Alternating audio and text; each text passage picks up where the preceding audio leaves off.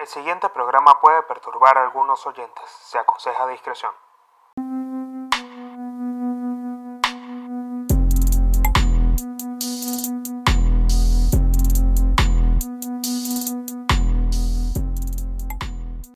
Bienvenidos a un nuevo episodio de Códigos de Honor con el Pablino.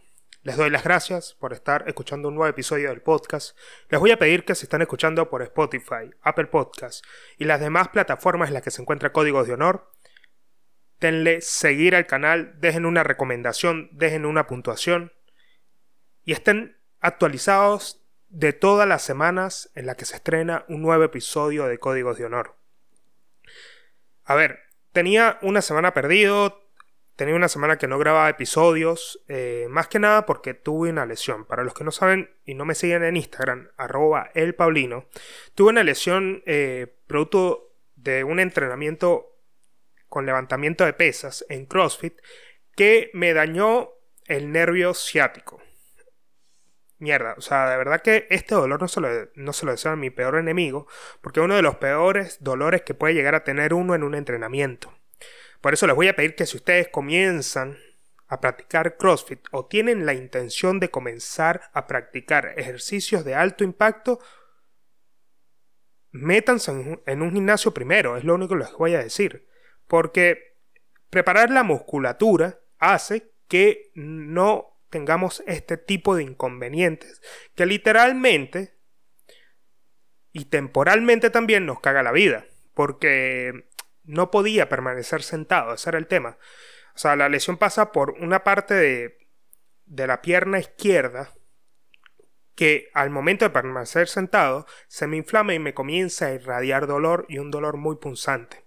Ya hoy me encuentro mucho mejor, ya estoy listo para comenzar a grabar nuevos episodios de Códigos de Honor y el día de hoy les traigo un tema muy interesante, si se metieron acá por el título, obviamente de que se pueden dar cuenta de que de que para mí y para el poder principalmente, porque, a ver, yo lo que quiero que entiendan es que ustedes de este podcast van a poder sacar información importante acerca del poder. Y cuando se habla del poder siendo un tema tan vasto, se tiene que incluir al poder político, a la, geopolítica mundial.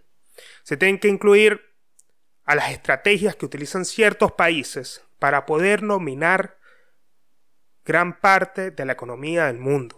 Y si ustedes se preguntan, ya conociendo hacia dónde va este episodio, pueden entender que en este momento se está dando una situación muy particular en Europa del Este, en el conflicto que se está presentando entre Rusia y la OTAN, que, que involucra a Ucrania y a los demás países pertenecientes a la OTAN. A ver, yo antes de comenzar a, hablar de este tema y comenzar a grabar este episodio, investigando también un poco qué era lo que quería, tenía, tenía venía para traerles al episodio, para hacer un episodio interesante, ameno, que, que también incluye un, un invitado sumamente especial porque creo que es una de las personas más idóneas con las que puedo conversar esto, porque lo considero un erudito del tema. Eh, lo considero una persona sumamente inteligente y fue una persona que estudió conmigo en la facultad. Pero antes de comentarles quién es y darle la introducción, yo eh, les quiero comentar acerca de un documental que vi, que si no lo han visto, les recomiendo que vayan a verlo, se encuentra en YouTube. Es de la cadena televisiva DW Dulce Vele, que se llama Los fantasmas de Muranov. En la Segunda Guerra Mundial, eh, uno de los primeros países que invadió Alemania fue Polonia. Y, la capital de Polonia, es Varsovia. Varsovia se considera, eh, se consideraba en ese momento una de las capitales judías del mundo judío del mundo. Ahí sí, o sea, literalmente si un judío quería cambiar el mundo judío tenía que estar ahí, tenía que presentarse ahí porque se encontraban los principales líderes judíos para ese momento, y principalmente se encontraban en una, en una zona de Varsovia que se llama Muranov. En este documental muestran algo muy interesante que no voy a tocar a profundidad, pero les quiero comentar algo que me llamó mucho la atención. Aparte de ser un documental sumamente crudo, sumamente, sumamente, o sea, sí, la crudeza cuando se quiere hablar de la Segunda Guerra Mundial y cualquier guerra que uno quiera tocar en el mundo, la crudeza es algo que está presente. Pero en este documental, eh, aparte de ser crudo, también es muy macabro, porque cuando los alemanes invaden Polonia, a Muranov lo convierten en el gueto de Muranov. Y como se encontraba el, el, principal asentamiento de judíos del mundo, se encontraba una gran cantidad de judíos acá, los alemanes esta zona la convierten en un gueto. Y de ahí eh, trasladaron a una cantidad inmensa de judíos para los campos de concentración. O el campo de concentración, uno de los más grandes que se encontraba cerca de este, de este gueto. Pero antes, cuando esto lo convierten en un gueto, al principio, se arma una especie de guerrilla, una especie de guerrilla urbana, de judíos que se encontraban ahí para hacer frente a los alemanes que estaban en ese momento. Y cuando los alemanes comienzan a desalojar los, los edificios donde, donde vivían estos judíos, esta guerrilla comienza a atacar a los alemanes que estaban intentando desalojar a los judíos que vivían ahí, en esa zona de Muranov. Que hoy en día ya está toda reconstruida, o sea, hay muy poca data histórica de ese momento porque todo fue borrado. Los alemanes destruyeron y incendiaron todos los edificios que se encontraban en esa zona. Los hicieron mierda, los destruyeron todos con gente adentro. Eh, o sea, si ustedes ven el documental se van a dar cuenta que Muranov quedó en las ruinas. Pero cuando hablamos de las ruinas no es que quedan algún o sea, algún departamento, algún edificio en esa zona, no es que queda algo edificado. Lo hicieron pedazos, lo hicieron trizas. Y estas ruinas de Muranov contenían huesos de gente, eh, o sea, de todas las personas que vivían ahí. Y los alemanes, después de que pierden la guerra,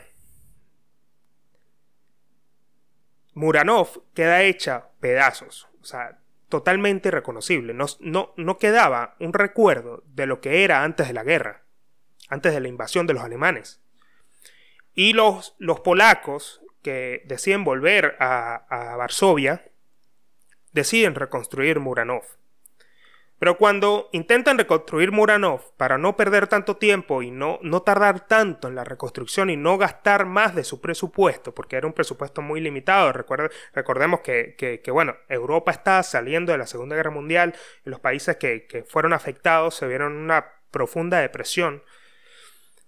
Entonces, ellos deciden reconstruir a Muranov con, las, con los escombros que quedaban de esos edificios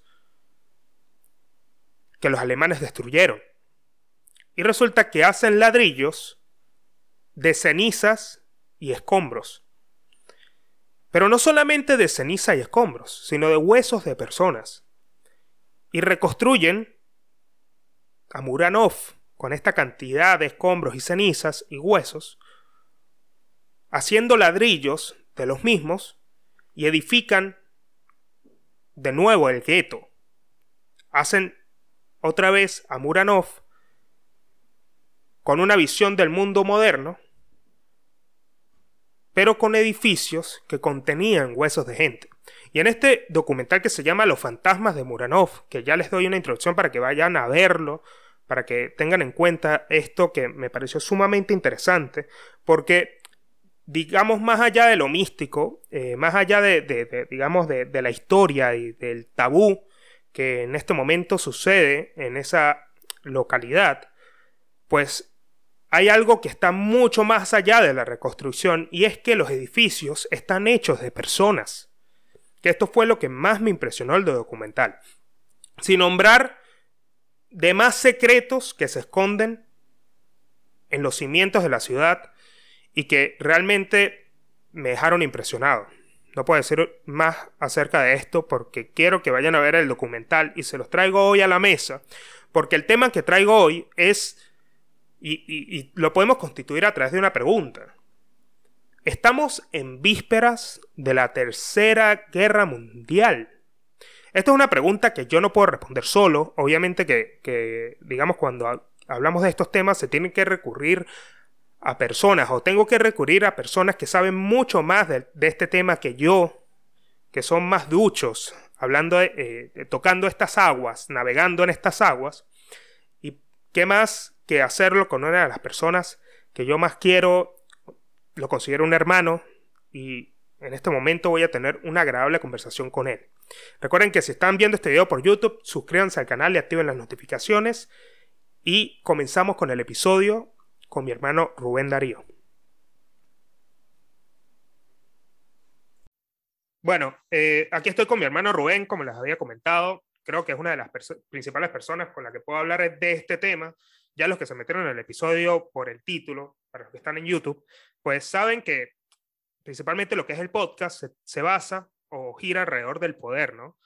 Y para mí es importante invitar a Rubén, que fue una persona que, que bueno, a lo largo de, de, su trayecto como profesional también, porque él se quedó conmigo en la universidad, para los que no lo conocen, para los que son nuevos en el podcast, están ingresando por primera vez, pues él es Rubén Darío, él estudió conmigo en la universidad, fue ha sido uno de mis mejores amigos desde que lo conozco en la universidad, trabajamos juntos en algún momento y considero, lo considero prácticamente un erudito de este tema porque eh, cuando, cuando se tiene que hablar de geopolítica, de estrategias de las naciones, digamos, por decirlo así, por darle un título a nivel mundial, pues tengo que pensar en Rubén. ¿Y, y quién, quién más, eh, o qué, qué, persona más idónea, eh, es de lo que estaba pensando, que estaba armando el episodio, podía invitar para que hablara de este tema? Así que nada, Rubén, bienvenido al podcast. Comenzamos a hablar paja acerca de esto. Yo lo que quiero es que brevemente, pues comentes un poco acerca de quién eres, qué haces, en dónde estás y, y, comencemos a hablar un poco si en realidad estamos en la víspera de una tercera guerra mundial. ¿Cómo está, hermano? ¿Todo bien? Coño, tremenda presentación. Este, bueno, nos, vamos a ver si estamos a la altura de, las expectativas. Em, em, está raro este episodio de, de entre amigos, ¿no? es verdad. Eh, bueno, eh, yo estoy en, Uruguay, en Montevideo. Eh, llevo ya casi cinco años acá. estoy ahora, bueno, trabajando en los servicios de IT, algo completamente diferente a, a lo que fue hace cinco años mi, mi carrera y mi, y mi especialización o la rama que me gustaba que era el derecho internacional público. Eh, y bueno, el derecho internacional público tiene todo que ver acá en el tema que vamos a hablar. Eh, yo sinceramente considero ya para entrar en, materia que, que, no estamos en, la víspera de una tercera guerra mundial, eh, porque si nosotros nos vamos a los antecedentes próximos de cuántas veces se ha dicho esto durante los últimos 10 años, 15 años, creo que lo hemos dicho varias veces. Eh, y, no ha pasado. Desde diferentes ángulos o de diferentes perspectivas hemos estado eh, enfrentados o a las vísperas de una supuesta tercera guerra mundial. Y la verdad, para ser completamente honestos, desde mi perspectiva, no creo que el mundo en general esté dispuesto a cargar las consecuencias de una tercera guerra mundial con una pandemia que apenas termina o que comienza a terminar, vamos a refrasearlo, donde los, eh, los intereses económicos están todavía restableciéndose y donde las potencias están reorganizándose porque las principales potencias fueron las que salieron más afectadas de todo este, de este conflicto. Eh, de todo este problema de la, de la pandemia. Eh, yo lo que creo es que esto es las crónicas de una muerte anunciada. Creo que esto es, eh, hemos ido viendo la película poco a poco y cómo de manera progresiva eh, ha ido sucediendo y ha ido sucediendo muchas veces bajo la mirada complaciente de algunos, de algunos países y bajo el silencio de otros tantos.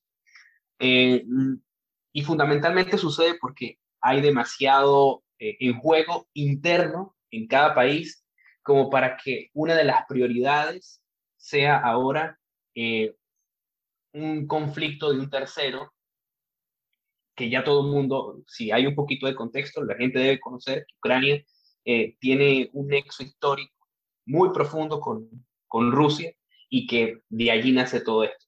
Ojo, hace un año, menos de un año, eh, estábamos hablando de una supuesta tercera guerra mundial eh, a raíz del conflicto de los talibanes en, Afganistán. Y no pasó, y no pasó por lo mismo, porque nadie está dispuesto a cargar con el costo político, nadie está dispuesto a cargar con el costo económico y el costo humano también es muy importante. Y creo que a diferencia de otros, otras épocas eh, donde hubo más guerras, hoy en día la pugna se centra en cómo usted económicamente puede disminuir a un similar, a un país, poco a poco, bien sea con medidas o sanciones económicas, o bien sea a través de presiones, eh, a través de los intereses de grupos, de grupos políticos. Eh, ya no estamos en la, en la era donde, donde vamos a, a matarnos unos contra los otros, eh, porque lo más importante de todo, y con esto cierro esta primera, primera intervención, es que a diferencia de otros momentos donde las guerras duraban muchísimo tiempo, eh, las guerras, los conflictos armados duraban muchísimo tiempo. Hoy en día, con el poderío armamentístico y con el poderío nuclear que tienen los involucrados, va a ser muy difícil que nosotros ni siquiera lleguemos a hacer un análisis de qué es lo que pasó después de la guerra. Duraría un minuto y no estaríamos para contarlo. Simplemente arrasaría todo lo que conocemos y sería como borrón y cuenta nueva. Por eso yo creo que nadie está dispuesto eh, a cargar con eso. Más bien, lo que hacen las grandes potencias o los países que tienen eh, la, la fuerza nuclear, lo que hacen es utilizar su poderío nuclear como un arma de, de coacción. De decir, si usted no cumple, hago esto. Como que, fíjese, yo no solamente tengo dinero, sino que además tengo esto. Claro. ¿Entiende? Sí. Y, y, creo que va por ahí. Claro. Yo, o sea, yo cuando, cuando estaba pensando en el tema del episodio, ¿no? Intentando también como entender eh, cuáles son como las claves de este conflicto, eh, intentando entender también cómo, o sea, averiguando un poco acerca de la data histórica, me conseguí con algo muy interesante, que es que, o sea, más de la mitad de la población de Ucrania es prorrusa. O sea, entonces los, estos territorios que quieren ser como anexados a Rusia, eh, o sea, como que se reclaman prorrusos y quieren que Rusia ya tome como decisiones en el asunto para que los incorpore a su territorio. Pero, o sea, digamos que la otra mitad eh, es la que defiende la OTAN y, y, es lo que yo creo que principalmente Putin es lo que quiere evitar, porque cuando uno eh, eh, trata de buscar cuáles son las principales causas del conflicto, es que para que la gente lo entienda, para lo que, o sea, porque el, el tema es así, todos a través de las noticias eh, estamos siendo como bombardeados en que se puede dar una tercera guerra mundial, ¿no? Este es el clickbait que utilizan todos los, los, noticieros, que la tercera guerra mundial está ahí, que ya falta poco, que nos van a, se van a estallar, se van a, van a, a comenzar la, el lanzamiento de misiles nucleares y un poco de temas que alarman a la gente, pero cuando uno de, de fondo se pone a averiguar un poco, uno entiende de que esto es una situación que, que, que, es tensa, que es una situación entre Rusia y la OTAN y los países involucrados, los países que pertenecen a la OTAN, que, que se va como tensificando cada vez más, pero que está muy lejos de llegar a un conflicto armado, o sea, de llegar a que intervengan varios, dos o más países para que se origine la, la Tercera Guerra Mundial, ¿no?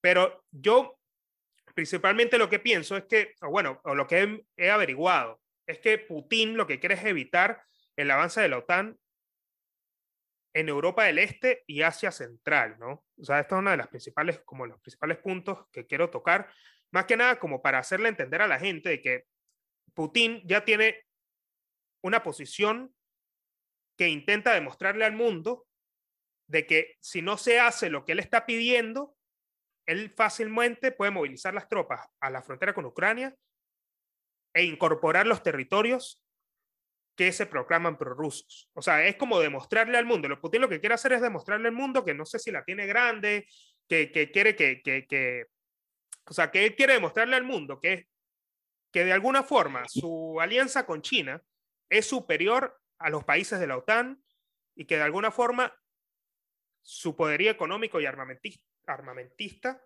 va a dominar al mundo en los próximos años. Es lo que pienso. No sé qué opinas acerca de eso. Igual no es algo extraño. O sea, yo creo que eh, quien también, de nuevo, eh, que haya, si hacemos un vistazo hacia atrás, hasta no hace muchos años, este, ya Putin demostró de lo que es capaz, eh, del respaldo político que tiene internamente en Rusia, del respaldo político que tiene seguramente también en muchas vertientes o, muchas redes de, de, de prorrusos en Europa del Este, cuando en el 2014 se anexó a Crimea a, a Rusia. Y ahí me acuerdo que también estuvimos diciendo que estábamos en las puertas de, un, de una tercera guerra mundial y dijimos que en el momento en que Rusia anexara Crimea, todo se iba a pudrir, básicamente.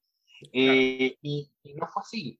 Y no fue así porque eh, si nosotros revisamos ahora, eh, Crimea está desde el 2014 de facto manejado por, por Rusia. Eh, las personas hicieron una especie de referéndum que no sabemos eh, la veracidad, que no sabemos este, lo, lo, transparente que fue, lo ignoramos. Lo, lo, que sí podemos asegurar es que los resultados supuestamente fueron contundentes y dijeron que eh, la mayoría de las personas que vivían en Crimea querían formar parte este, de la Federación Rusa. Claro. Y así ha sido. Eh, igual eh, la toma fue por la fuerza, ya después lo que vino, el, supuesto, el supuesto manto democrático vino después, eh, pero no pasó nada. ni Estados Unidos, ni la OTAN, ni, ni, mismo Ucrania, obviamente Ucrania venido a menos, sin, sin respaldo, no pudo dar una respuesta certera en ese momento y básicamente perdió el territorio. creo que, que Putin eh, se siente con confianza y se siente con más confianza que nunca, porque en este momento histórico que vivimos hay una crisis de liderazgo, una crisis de liderazgo profundo y yo no voy a decir que él es un líder porque dista mucho de mi imagen de líder, aunque muchas personas lo tilden de líder, pero sí es un caudillo, sí me cuadra más en la figura o en el perfil de caudillo. Claro. Y los caudillos tienen eso, tienen esa, esa necesidad, esa hambre por decir, yo puedo hacer e, esto y lo hago. Okay. No solamente es que demuestro mi poder, sino que también lo voy a capitalizar. Y, lo capitaliza ahora porque recientemente Estados Unidos acaba de tener una una derrota histórica a nivel de Vietnam, en Afganistán, donde Estados Unidos no se puede permitir eh, absolutamente nada en términos de, de, conflicto armado, le costaría muchísimo, no, no, no pudiera tener una, una nueva derrota en tan poco tiempo, y donde los países de la Unión Europea están en crisis en crisis internas por los múltiples conflictos económicos que tienen y por conflictos de liderazgo también. Entonces, eh, es el caldo de cultivo para que una persona con las características de Putin lo aproveche y diga, ok, este es mi momento. Si nosotros quisiéramos hacer valer nuestra reclamación histórica con Ucrania, es ahora. Y lo están aprovechando y lo están aprovechando bien. Y yo le voy a ser más honesto, le voy a ir un poquito más allá. Yo no sé si en, en, este, en esta semana o en el, o en el siguiente mes eh, esto se termine de, haga termine el desenlace de todo esto.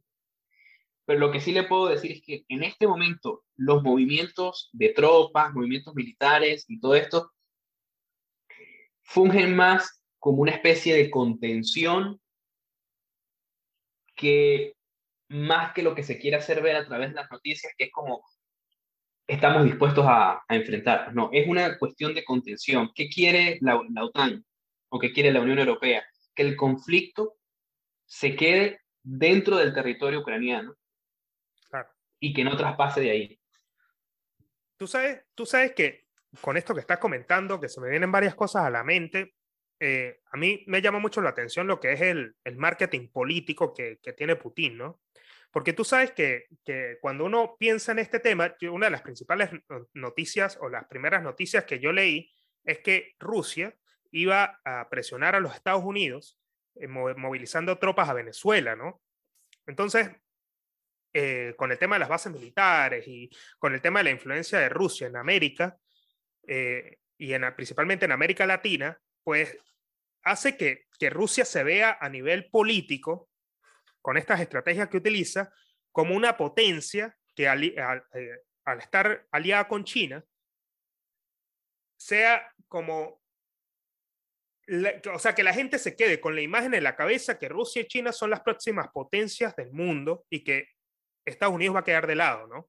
Porque aparte de esto, eh, cuando tú te pones a pensar en qué países eh, a la hora de, un conflicto armado, porque antes de pasar ese punto, hay algo que, es muy interesante, de que se está repitiendo una, una situación similar a lo de la Guerra Fría, solamente que no se están movilizando misiles nucleares, claramente, pero sí se están movilizando tropas, sí, sí, hay una especie de movilización digamos, de tropas en América Latina y hay muchos países que ya se están poniendo en posición de tomar como participación si sucede algo, ¿no?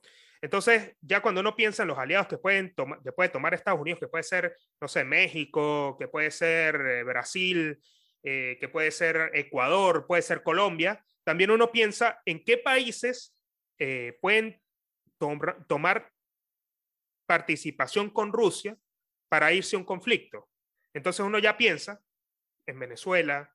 Uno ya piensa, eh, viste lo que pasó con, con, Putin, con la reunión de Putin también con, con Alberto Fernández acá en Argentina, que, que, digamos que Argentina se mantiene neutra, pero a la hora de que haya, comienza a perder a alguien en, en, la situación, pues se va a voltear a favor de quien esté ganando, que esté, o, o depende, o quien esté perdiendo. Entonces ya uno se pone a pensar de que todo esto, o que Putin utiliza esta estrategia para ganar influencia en América Latina, y que también al estar aliado con China, pues China pueda penetrar mucho más rápido, como pasa en Venezuela, porque esto es algo que, que, que o sea, se ve latentemente en Venezuela, el tema de la influencia rusa, el, tema de la influencia china, y cuando uno piensa en que, que, en que América Latina es, es susceptible al socialismo, que es susceptible a, a este tipo de políticas, para no decir políticas de mierda, este, uno se ve, uno, uno nota de que esto causa mucho impacto, o sea, que, que simplemente por, por, por Putin hacer, eh, decir determinadas cosas y tomar determinadas acciones que, piensa, no se van a desarrollar en un conflicto como una tercera guerra mundial, causa influencia muy grande en los países que son susceptibles a este tipo de políticas. ¿O no? Sí, sí, sí, eso sin duda alguna, eh, creo que más para el relato, eh, más, este, da más para el, para el análisis político que para la posición puntual que pudiera llegar a, tomar algún gobierno eh, de Sudamérica o de Latinoamérica. Lo veo así porque en, en este momento, eh, de nuevo, también después de una pandemia, la mayoría de los países de Latinoamérica también se vieron afectados este, y está intentando salir nuevamente, eh, emerger este, nuevamente al punto donde quedaron sus, sus compromisos antes de todo este parate de dos años, donde como que el tiempo eh, se congeló, digamos. quedó suspendido, se congeló. Eh, bueno, recién ahora este, Argentina vuelve a, a tomar las conversaciones para el tema del, de la refinanciación o posible proyecto de refinanciación este, con el Fondo Monetario Internacional, porque ya más o menos hay una luz al final del camino de, se terminó la pandemia, no podían negociar estando en plena pandemia, eh, todos los países gastaron más estando en plena pandemia, eh, no podían reestructurar la, la deuda estando en, en, ese conflicto. Pero volviendo, volviendo al punto, eh, ¿por qué digo que es más para el relato? Porque si nosotros cambiamos los actores políticos y nosotros estuviésemos hablando de otro contexto donde Estados Unidos, y vamos a ponerlo así puntualmente, Estados Unidos estuviese activamente intentando anexar un territorio X, no digamos ninguno, lo que el relato que se estuviese generando acá en Latinoamérica es ah, estamos viendo otra vez el resurgir del imperialismo, estamos viendo otra vez cómo los Estados Unidos no han dejado de ser ese país eh, colonialista eh, que quiere subyugar a los pueblos. Lo que vemos eh, en contraposición con esta realidad que tenemos hoy en día es silencio. Okay. Es silencio porque el que tenga dos dedos de frente va a saber que lo que está haciendo Rusia al día de hoy, o lo que está intentando hacer Rusia desde hace muchos años, es tan imperialismo, es tan colonialismo, como lo que pudo haber hecho en determinado momento Estados Unidos. Pero como la cara, como quien lo está haciendo es alguien que no es Estados Unidos o el Reino Unido o Israel, la izquierda, la izquierda eh, latinoamericana sobre todo, porque estamos en ese punto, prefiere y escoge el silencio. Ok. okay. Y, vamos más allá. Eh, no está en posición ningún país de Latinoamérica de elegir algún bando.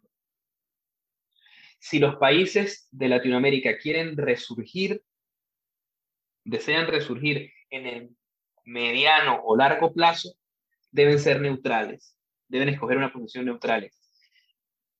Argentina tiene muchos compromisos con China y con Rusia, Uruguay tiene muchos compromisos con China y está haciendo una apertura aún mayor con China con un tratado de libre comercio. Eh, después vemos este, Venezuela, que está prácticamente hipotecada eh, en términos, eh, vamos a ponerlo así, virtualmente hipotecada a China y a Rusia. Y así vamos poco a poco viendo a los países y nos damos cuenta de que eh, sería completamente errado tomar alguna posición y decir, yo en esta guerra me pongo del lado de Ucrania, que sería del lado de Estados Unidos, o me pongo del lado de Rusia, porque también recordemos que eh, la cuestión territorial nos indica de que aunque estemos súper lejos de Estados Unidos, seguimos estando en el mismo continente que Estados Unidos. Claro. Yo lo que, yo lo que pienso es que, o sea, Rusia al final del camino, al final de todo este cuento, lo que quiere tener es la misma influencia que tiene Estados Unidos para el continente americano. O sea, Rusia lo que quiere tener es el mismo poderío, el mismo poderío armamentista. Creo que aplica las que eso es algo que a mí me llama mucho la atención eh, cuando, cuando uno piensa en el poder, ¿no? De que él replica las mismas tácticas que en algún momento fueron empleadas por los Estados Unidos como para poder tener influencia a nivel mundial, que le terminaron dando un, o sea, a ver, los últimos años no, no o las últimas décadas no le dieron tan buen resultado porque Estados Unidos, digamos que cambió esa política de, de, de querer invadir, de querer conquistar, de que las cosas le salieran mal.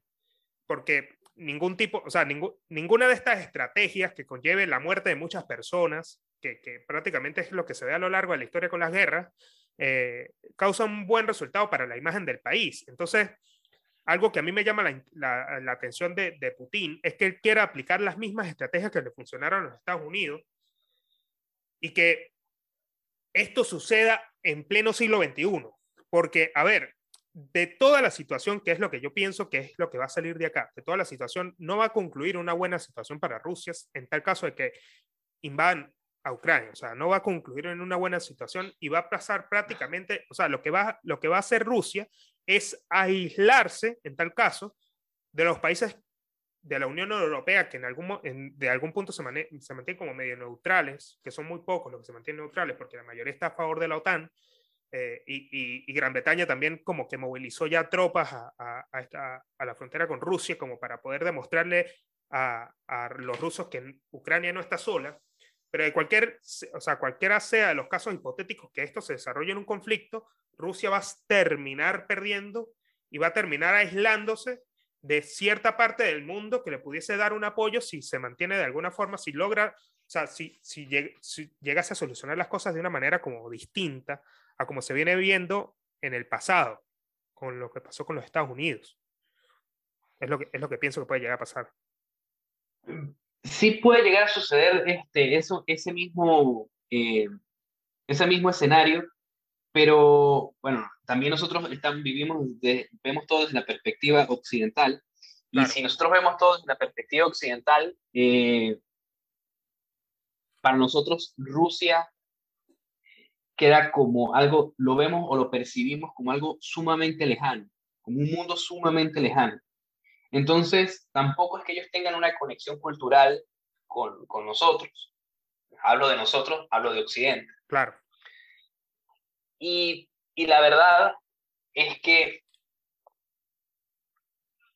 en este punto lo que puede estar sucediendo es que Putin y todo este, el gobierno ruso esté negociando con sus intereses en el mundo, desde la Unión Europea hasta mismo con Estados Unidos, cómo consensuar este hecho que se puede dar ya por sentado. O sea, hoy estamos hablando de esto, pero quizás en cinco años ya habrá pasado y eh, seguramente Ucrania pasará a ser este, territorio ruso y comenzará a estar este, regido por, por la ley de la Federación Rusa y, y, ya la parte de la película esté contada. Pero en este punto que nos encontramos, yo creo que Putin está seguro que eso va a suceder. Lo que está intentando es negociar cómo hacer que eso suceda sin que sus intereses económicos con sus, eh, con sus homólogos se vean afectados. Les, está, les estará diciendo, bueno, por una parte, yo tengo esta intención, que es una reclamación histórica. Eh, vemos cómo Ucrania ha sido incapaz de mantener una, una sensación de estabilidad democrática dentro del país. Así que yo me voy a hacer cargo de eso. Eh, probablemente la Unión Europea o Estados Unidos dice, bueno, eso no lo puede hacer porque hay algo que se llama la autodeterminación de los pueblos y la soberanía este, de un país. Eh, pero bueno, sí es cierto de que esto eh, es complicado. Yo lo único que quiero que me asegure usted a mí, porque aquí es donde viene el punto central, cuál es el interés de la OTAN y de, y de Estados Unidos sobre el territorio ucraniano, es nosotros queremos también poner como una especie de barrera hasta dónde puede llegar Rusia. Entonces, ¿qué le puedo decir? Bueno, nosotros dejamos que ustedes tomen Rusia, perdón, que tomen Ucrania, no hay ningún problema, pero ah, tiene que haber un compromiso tácito de que ustedes no van a querer ir más allá. Es decir, que se van a quedar hasta Ucrania y no van a querer ir, seguir hacia adelante, porque entonces ahí se abrió un problema. Claro. Yo lo... Capaz que por ahí se termine desenvolviendo la cuestión. Claro, igual eh, yo estaba viendo que una de las posibles soluciones de este conflicto es que una de las condiciones que, que tenía Rusia, que es muy loco, ¿no? Porque uno, uno se pone a, pensar en este tipo de acuerdos y, y, hay una infinidad de soluciones que se pueden presentar, ¿no? Porque también hay que tener en cuenta de que Ucrania no pertenece a la OTAN. Entonces lo que quiere evitar Putin es que Ucrania pertenezca a la OTAN. Es la base del problema. Es la base del problema, exactamente. Entonces, cuando Putin quiere evitar que Ucrania pertenezca a la OTAN, lo que está haciendo es poniéndole un freno a la OTAN y diciéndole, bueno, ustedes no pasen a partir de acá, o sea, no incorporen a Ucrania dentro de la OTAN y la OTAN, en ese caso, le exigiría a Putin para llegar a un acuerdo es que ustedes no invadan, o sea, ustedes eh, pongamos un límite de que la frontera entre, entre la OTAN y Rusia es Ucrania. Ni tú la invades, ni yo la anexo a la OTAN. Es como una de las posibles soluciones, en la que, o sea, de los acuerdos a los que se puede llegar para que este conflicto no se vaya a mayores. De todas maneras, fíjese que eh, sí, tiene mucho sentido lo que, lo, lo, que usted dice y probablemente este, sea un punto importante de las conversaciones, claro que sí, pero eh, a su vez no es que eh, las intenciones de Rusia han ido disminuyendo eh, después de la anexión de Crimea en el 2014, sino que después vino la declaración de independencia de Donetsk y eh, Lugononest, eh, que son como también parte bien, bien, este, eh, digamos, en el norte de, de, Crimea, de Crimea sí, sí. bien cerca, bien cerca de, de Rusia, este, se declararon independientes y responden de alguna u otra manera a los intereses prorrusos.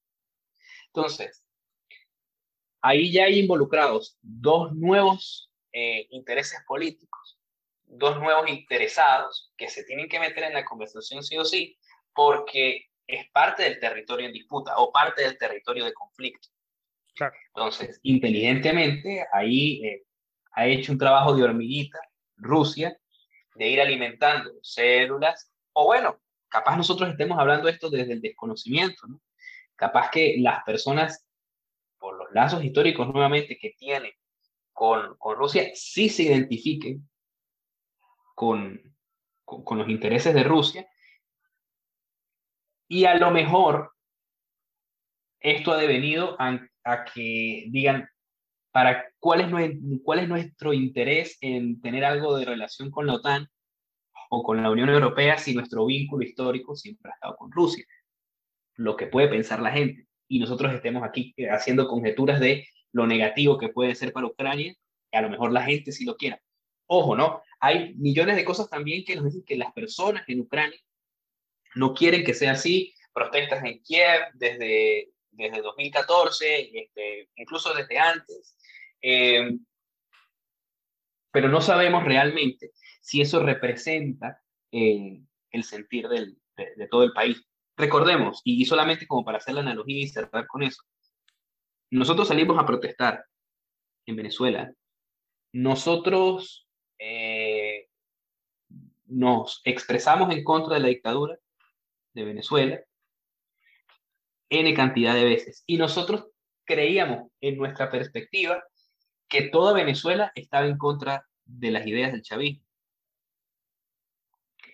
Después pasaba que no, también había mucha gente que quería estar con el, con el chavismo y con todo lo que implica el chavismo. Claro. Por eso es que pasó lo que pasó, ¿no? Quédense con su territorio, el chavismo, y nosotros vamos a tener que ser repatriados. Nosotros nos vamos, nosotros e, elegimos el exilio y por eso estamos afuera. Claro. Sí, igual, igual con este tema de la situación para hablar un poco acerca de la situación de Venezuela, que también prácticamente que las protestas más fuertes comenzaron a dar justo eh, cuando comenzaron las protestas en Crimea y, y, y, todo este tema de que también desde Crimea mandaban apoyo a Venezuela y que también una de las protestas más grandes que hubo en Venezuela fue justo en este momento, en el 2014.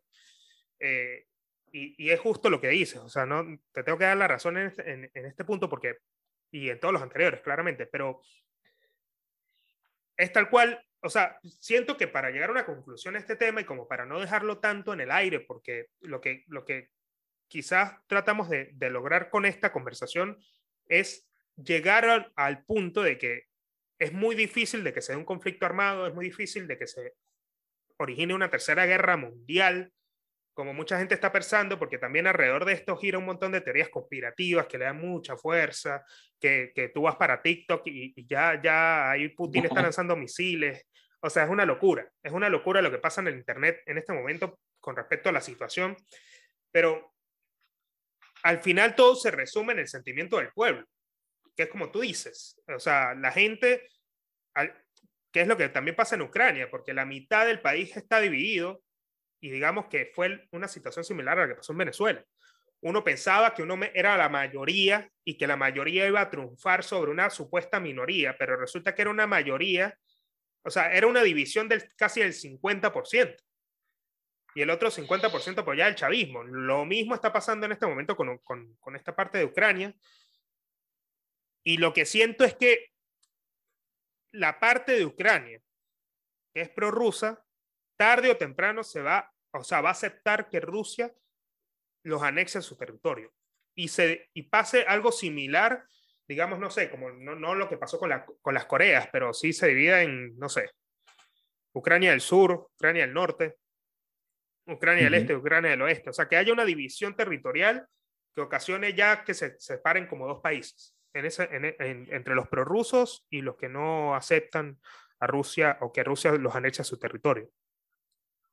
Sí, puede pasar algo como eso. Eh, y también hay que ver eh, cuánto está dispuesto a mantener eh, Rusia un conflicto ahí latente. Lo mejor para ellos es que fuera una transición lo más pacífica posible, lo, lo, menos tortuosa posible, para que ellos pudiesen de alguna manera tener también cierta estabilidad, porque tampoco es cómodo para, para una potencia tan grande eh, tener ese conflicto latente ahí, eh, porque hay presupuestos que hay que pagar, hay este, intereses que hay, hay, que estar pendiente, hay que ver si no, situación no se sale de las manos. Entonces tampoco es que anexar un territorio sea la cuestión más sencilla. Ojo, yo lo digo abiertamente y quizás esto sí esta es mi, posición al respecto. Esto es dañino. Esto es dañino. Este, Ucrania eh, es un país independiente. Es un país este, que hace mucho tiempo dejó de ser eh, o dejó de estar eh, relacionado con, Rusia a pesar del vínculo histórico. Y como cualquier país que se ha declarado independiente, merece que esa independencia y esa soberanía se respete. Claro. Para mí va por ahí. Y ojo, eh, por el tema del poder, por el tema del poder, eh, creo que, que Putin eh, está más vigente que nunca. Y, y, le, toca, le toca muy sencillo. Le toca muy sencillo con los liderazgos actuales. Este, por ejemplo, no es lo mismo usted estar enfrente de, de Biden que estar enfrente de otros, de otros líderes. No digo Trump, tampoco, ¿no? Tampoco digo Trump, pero Biden es, es cuanto menos la representación de la debacle política de, de Estados Unidos. Claro. Sí, no, y, y que, al, bueno, yo lo que pienso más que nada, como para ir resumiendo, es que sea cual sea la consecuencia, más allá de, las sanciones que le puede aplicar Estados Unidos a Rusia, porque yo creo que todo también se resume a eso, ¿no? De que Estados Unidos, desde su posición como más pacífica, lo que hace es aplicar sanciones que, que en, menos vayan a afectar algo a Rusia, porque digamos que tener alianza con China y, China superando en creces a, de alguna forma los Estados Unidos, o sea, o ya pisándole los talones, vaya esto a, tener algún impacto con, respecto a Rusia. Yo lo que pienso es que Rusia, si sigue tomando las mismas estrategias políticas que en algún momento tomó Estados Unidos en el pasado, se va a terminar aislando, pero eso no va a suceder pronto. Eso no va a suceder pronto, porque lo que, lo que es Putin va a seguir manteniendo su estatus y su influencia en América Latina, y lo que yo espero que, que suceda todo esto, porque no puedo dar una conclusión de lo que vaya a pasar, o sea, no lo podemos hacer, eh, digamos, en este momento tan crudo de lo que está pasando, porque todavía yo siento que este conflicto se va a seguir desarrollando y le van a dar largas y largas y años y años hasta de que... Estamos en el apogeo. Exactamente. De alguna forma, lo que va a hacer Rusia es ir de a poco incorporando territorios hasta llegar a esa mayoría prorrusa que, que quiere pertenecer a Rusia. Nada más.